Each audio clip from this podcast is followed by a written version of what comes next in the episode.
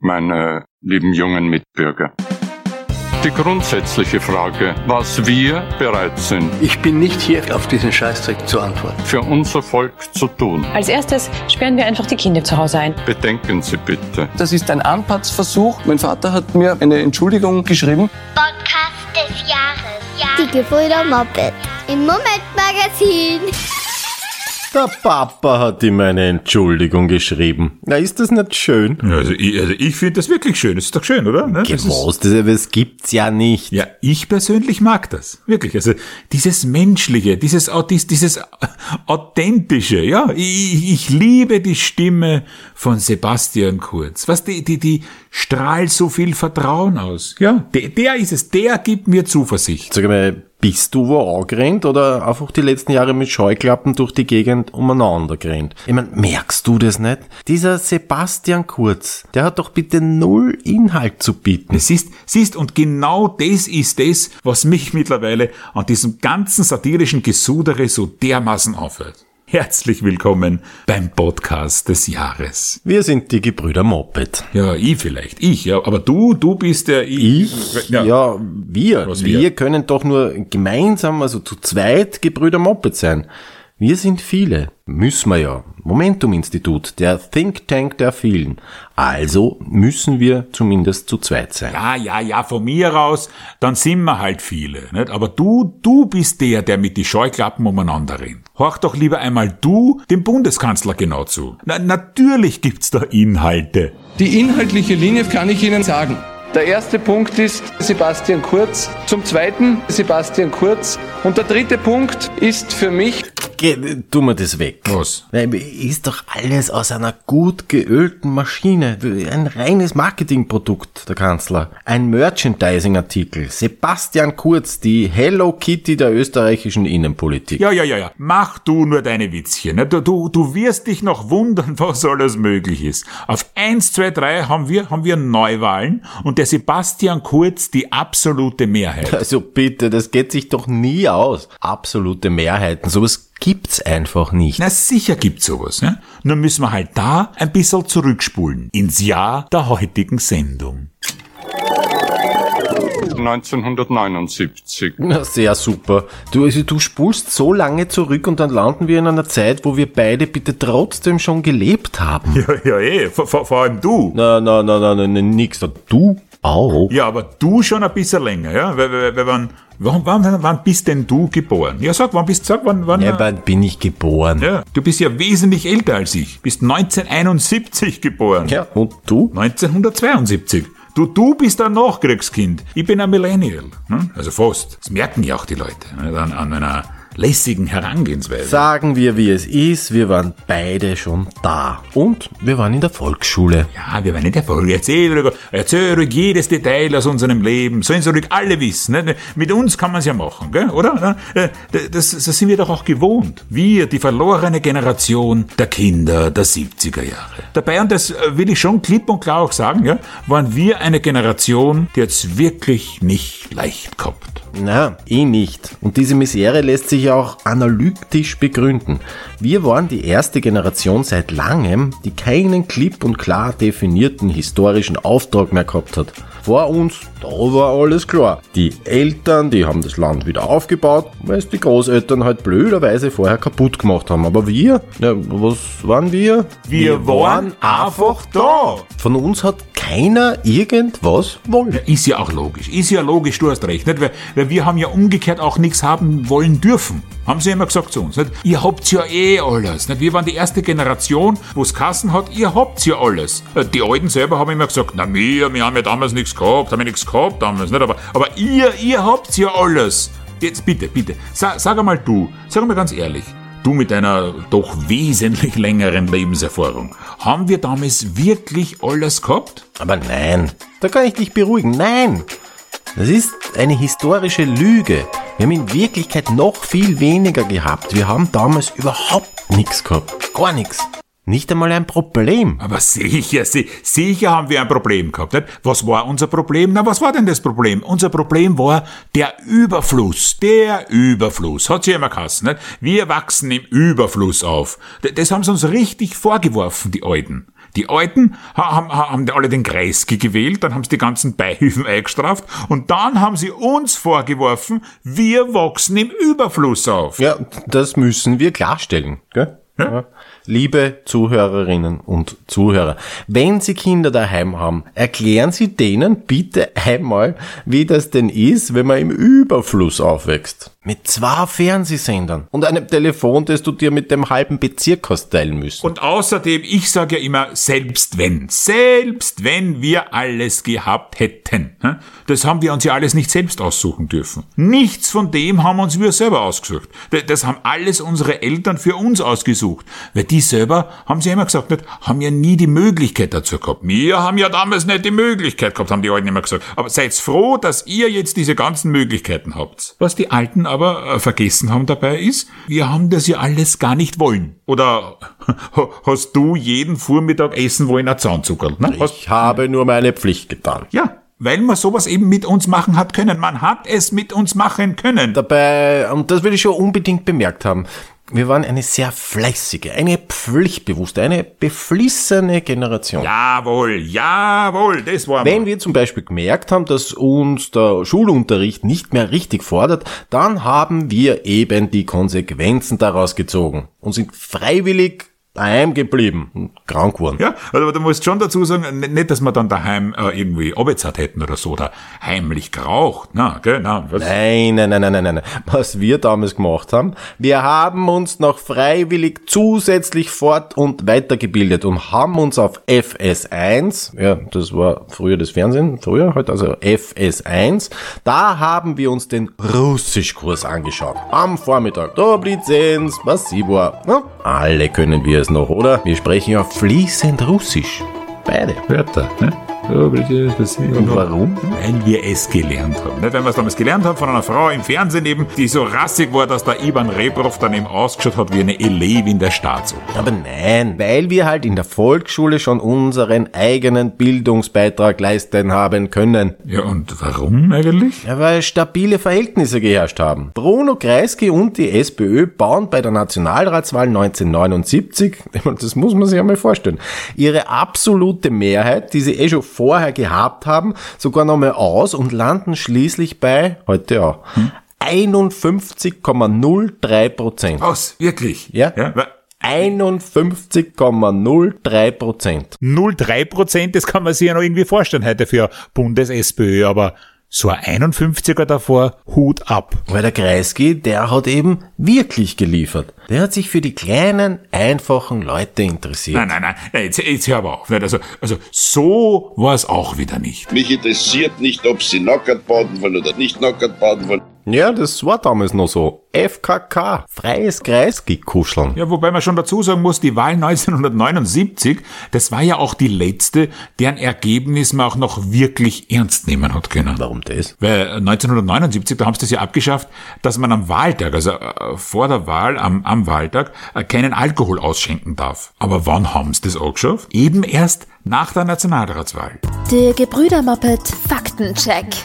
Bis 1979 war der Alkoholausschank am Wahltag hierzulande verboten. Mittlerweile weiß man, dass der Österreicher sein Handeln gut im Griff hat. Er geht auch ohne Alkohol nicht wählen. Umfragen zeigen, dass ein Drittel der Wahlberechtigten der Meinung ist, dass Wahlen nichts verändern. Gerade diese Personengruppe sollte sich die Politik annehmen, ihre Sorgen ernst nehmen und sie zur Wahl regelrecht zerren. Zum einen ist es für viele die einzige Möglichkeit, einmal einen Kugelschreiber in der Hand zu halten. Zum anderen hat schließlich jeder das Recht, einmal im Leben eine Schule von innen zu sehen. Aha, immer schön nach unten treten. Das ist doch voll keine Satire. Man sollte euch canceln. Eine sehr gute Idee. Gecancelt haben sie ja 1979 eh auch recht gern. Was, wirklich? Das, das, das hat schon gegeben? Echt? Also zum Beispiel? Was? Naja, zum Beispiel unsere gute alte Opferrolle. Die wollten es canceln. Sie haben ja damals im Fernsehen, also zuerst in Deutschland und dann eben auch, und das ist ja der Skandal, auch bei uns in Österreich diese Serie ausgestreut, dieses Holocaust. Ja, eh super. Das, das war doch eine gute Gelegenheit, dass man endlich einmal die eigene Rolle und Schuld im Nationalsozialismus, äh, also ein bisschen, ein bisschen zumindest äh, aufarbeitet. Und, äh, weißt du irgendwas genaueres? Hat das funktioniert? Nein, das, naja, also ja, wobei es, also man soll ja nichts überstürzen. Ne? Ich meine, das war 1979.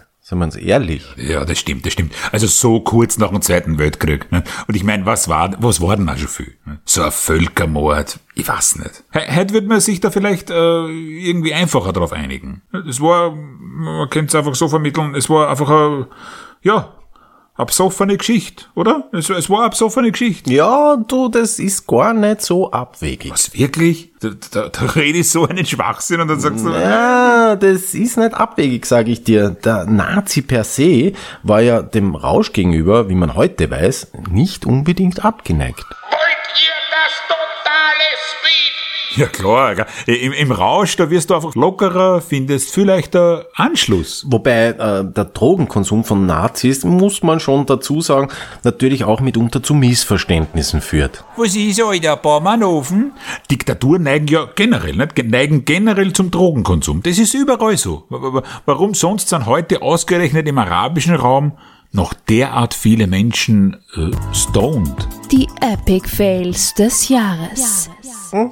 Guter Übergang. Die Fails des Jahres. 1. 1979 ruft Ayatollah Khomeini die Islamische Republik Iran aus. Und in Wien hat man im selben Jahr die erste Moschee auf österreichischem Boden eröffnet.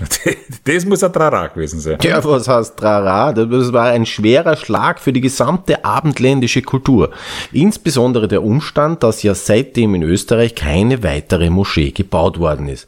Das hat vor allem die rechte Reichshälfte, also die ganzen Rechten, also in Österreich muss man sagen, rechte Reichshälfte, alles rechts vom linken Flügel der KPÖ, aber die haben dann demnach jedes Jahr ungefähr dann in Zukunft 100 neue Moscheen dazu erfinden müssen, damit sie auch ausreichend in Panik geraten können. Unglaublich, unfassbar, unser Wien. Jetzt reicht's. Bitte, wer ist er? Na, der, der Ding, der, der, der kennst du, oder? Der HC Strache. Ja. Der arbeitet in einer Moschee. Diesen äh, zweiten Bildungsweg, den hat er sich auch verbaut. Na, der ist, äh, was ist der vom Beruf? Äh, Spesenritter. Spesenritter außer Dienst. Ja, Moschee, das ist mehr so ein, ein Hobby von ihm. Also in sein Hirn. Wobei, sagen wir es neutraler, in seinem Kopf. Also, also dort halt wo andere, nicht? oder sagen wir es rein geografisch, das unter seiner Frisur, der, der Platz, der da war, nicht? da hört er so Stimmen. Zum Beispiel einen Muizin. Wobei diese Moschee in Wien, die steht ja über der Donau, ne? aber er ist gesessen in, die, in diesem Video, ist er gesessen am Praterstern und er hat ihm trotzdem gehört, obwohl der ja nicht einmal dort gerufen hat. Aber er hat ihm trotzdem, er hat ihm, er hat ihm gehört, ne? den, den, den Herst von überall. Wegen diese vielen hunderten Moscheen, die sie alle seit 1979 gebaut haben. In den Köpfen der intelligenzelastischen Ibiza, Corona und Großhirnleugner mit Kriminalitätshintergrund. Ein morgenländischer Tinnitus. Ja, aber wollen wir nicht pathologisieren, einfach die heimliche Sehnsucht nach einem Platz in einer Gemeinschaft mit klaren Regeln, die ihm Halt gibt. Nächster Fail. 2. Der Bassist der Sex Pistols, Sid Vicious, der ist gestorben an einer Überdosis Heroin am 2. Februar 1979. Aber er wird wenige Tage später am 6. Februar als Alice Weidel wiedergeboren. Alice Weidel, kennst du? Ja. Werden Sie sicher alle kennen. Alice Weidel. Sie wird später beim deutschen FPÖ-Klon der AfD, da wird sie, hm, wie, wie sagt man da eigentlich? Ich meine, Führer kannst du nicht. Also ja, ist ja Frau. Naja, was weiß ich. Was, äh, Kann man das sagen? Führer? Ich meine, Führerin geht bei denen nicht, oder? Führer mit Menstruationshintergrund. Genau, das ist sie geworden. 3. Zu den Charts, äh, oder Charts, ja, Hitparade, wie man 1979 gesagt hat. Richard Leidermann, der Erfinder der Föhnfrisur, der hat in Österreich die Jahrescharts angeführt. Ja, tatsächlich. Äh, das erfolgreichste Album 1979 in Österreich war Richard Leidermann mit seinem Kassenschlager Träumereien. Die Ballade pour Adeline. Der Albtraum nicht nur aller Eltern von Klavierkindern. Die Ballade pour Adeline haben sie damals fast so oft gespielt wie die Wiederholung von Hans Krankel seinem 3 zu 2 gegen Deutschland in Cordoba. Ja, die Folge, die Suizidrate steigt und das mit Recht. 4. Wir bleiben in der Kategorie Boomer am Piano. Elton John gibt 1979 als erster westlicher Popstar ja, der war, der, der war westlicher, Westlicher Popstar. Popstar, ja. Das glaubert man gar nicht vom, jetzt vom Quant her. Ne? Ja, okay. Da, also da warst du ja gar nicht so sicher, gell? Ist der jetzt westlicher Popstar oder sowjetischer General in Gala-Uniform am KGB geschnast? Der, war, der, der Elton John war immer so gewagt anzogen, gell? Aber, aber das war damals so üblich. Ne? Die, also, die Kinder waren ja alle so anzogen, nicht? So, so bunt und mit einem Geschirrdeckel um den Körper. Bitte. Wenn du heute dein Kind so anziehst, wie damals der Elton John angezogen war, hast das Jugendamt im Knack. Aber wie auch immer. Elton John hat als erster westlicher Popstar damals wirklich ein Konzert in der Sowjetunion gegeben. Die Folge in einer durch Langeweile durchaus nachvollziehbar ausgelösten Schockstarre marschiert die UdSSR in ihrer Verzweiflung in Afghanistan ein. Was soll es dafür anders machen? Ne? Dieser Frust, der muss ja irgendwie raus. 5. Mutter Teresa bekommt den Friedensnobelpreis. Ja, wirklich, also muss man sagen, eine sehr herausragende Frau. Mutter Teresa. Sie unterscheidet sich ja von anderen Klosterfrauen vor allem dadurch, dass sie ihr Batman-Kostüm nicht wie üblich in schwarz trägt, sondern äh, originellerweise in blau-weiß. Vielen Dank, mein lieber Bruder, für diesen wertvollen Input mit nachhaltigem Mehrwert. Das waren Die Epic Fails des Jahres. 1979. Apropos wertvoller Input mit nachhaltigem Mehrwert.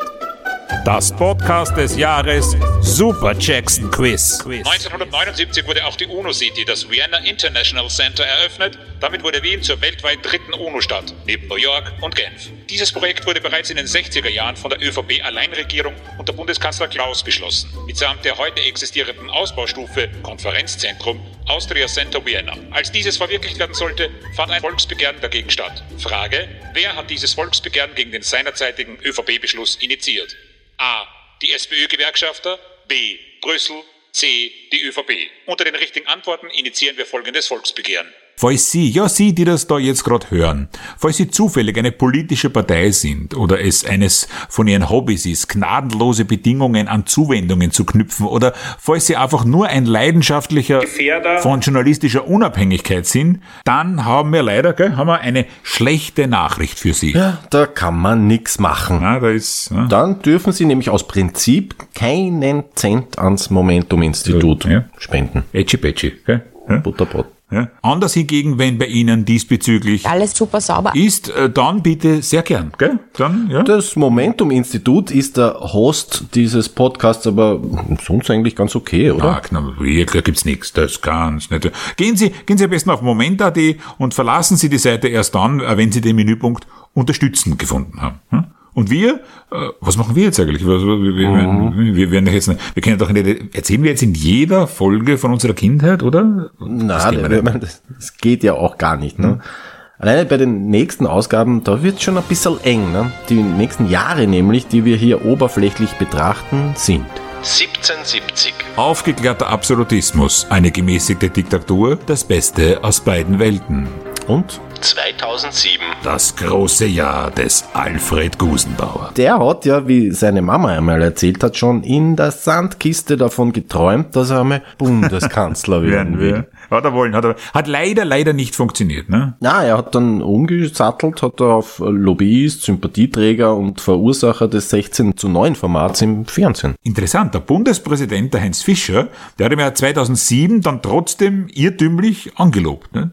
Das hätt's 1979. nicht gegeben. Da war der Rudolf Kirchschläger unser Präsident. Richtig, der Rudolf Kirchschläger. Das war so ein richtiger Bundespräsident. In seinem ganzen Auftreten, der war so würdevoll und in seiner Sprache so wahnsinnig langsam, dass einem der Van der Bellen damals vorgekommen wäre wie Duracell Hasel auf Speed. Aber er hat gut gepasst in- die Zeit. Er hat gut gepasst zu, zu diesem Lebensgefühl, das einem die Politik damals vermittelt hat. Ja, das war Aufbruch, Zuversicht, Zukunft. Die Blicke waren eben nach vorne gerichtet. Gut, also wann jetzt der Zweite Weltkrieg hinter dir gelegen ist, hast du nicht einmal in Österreich sagen können. Früher war alles besser.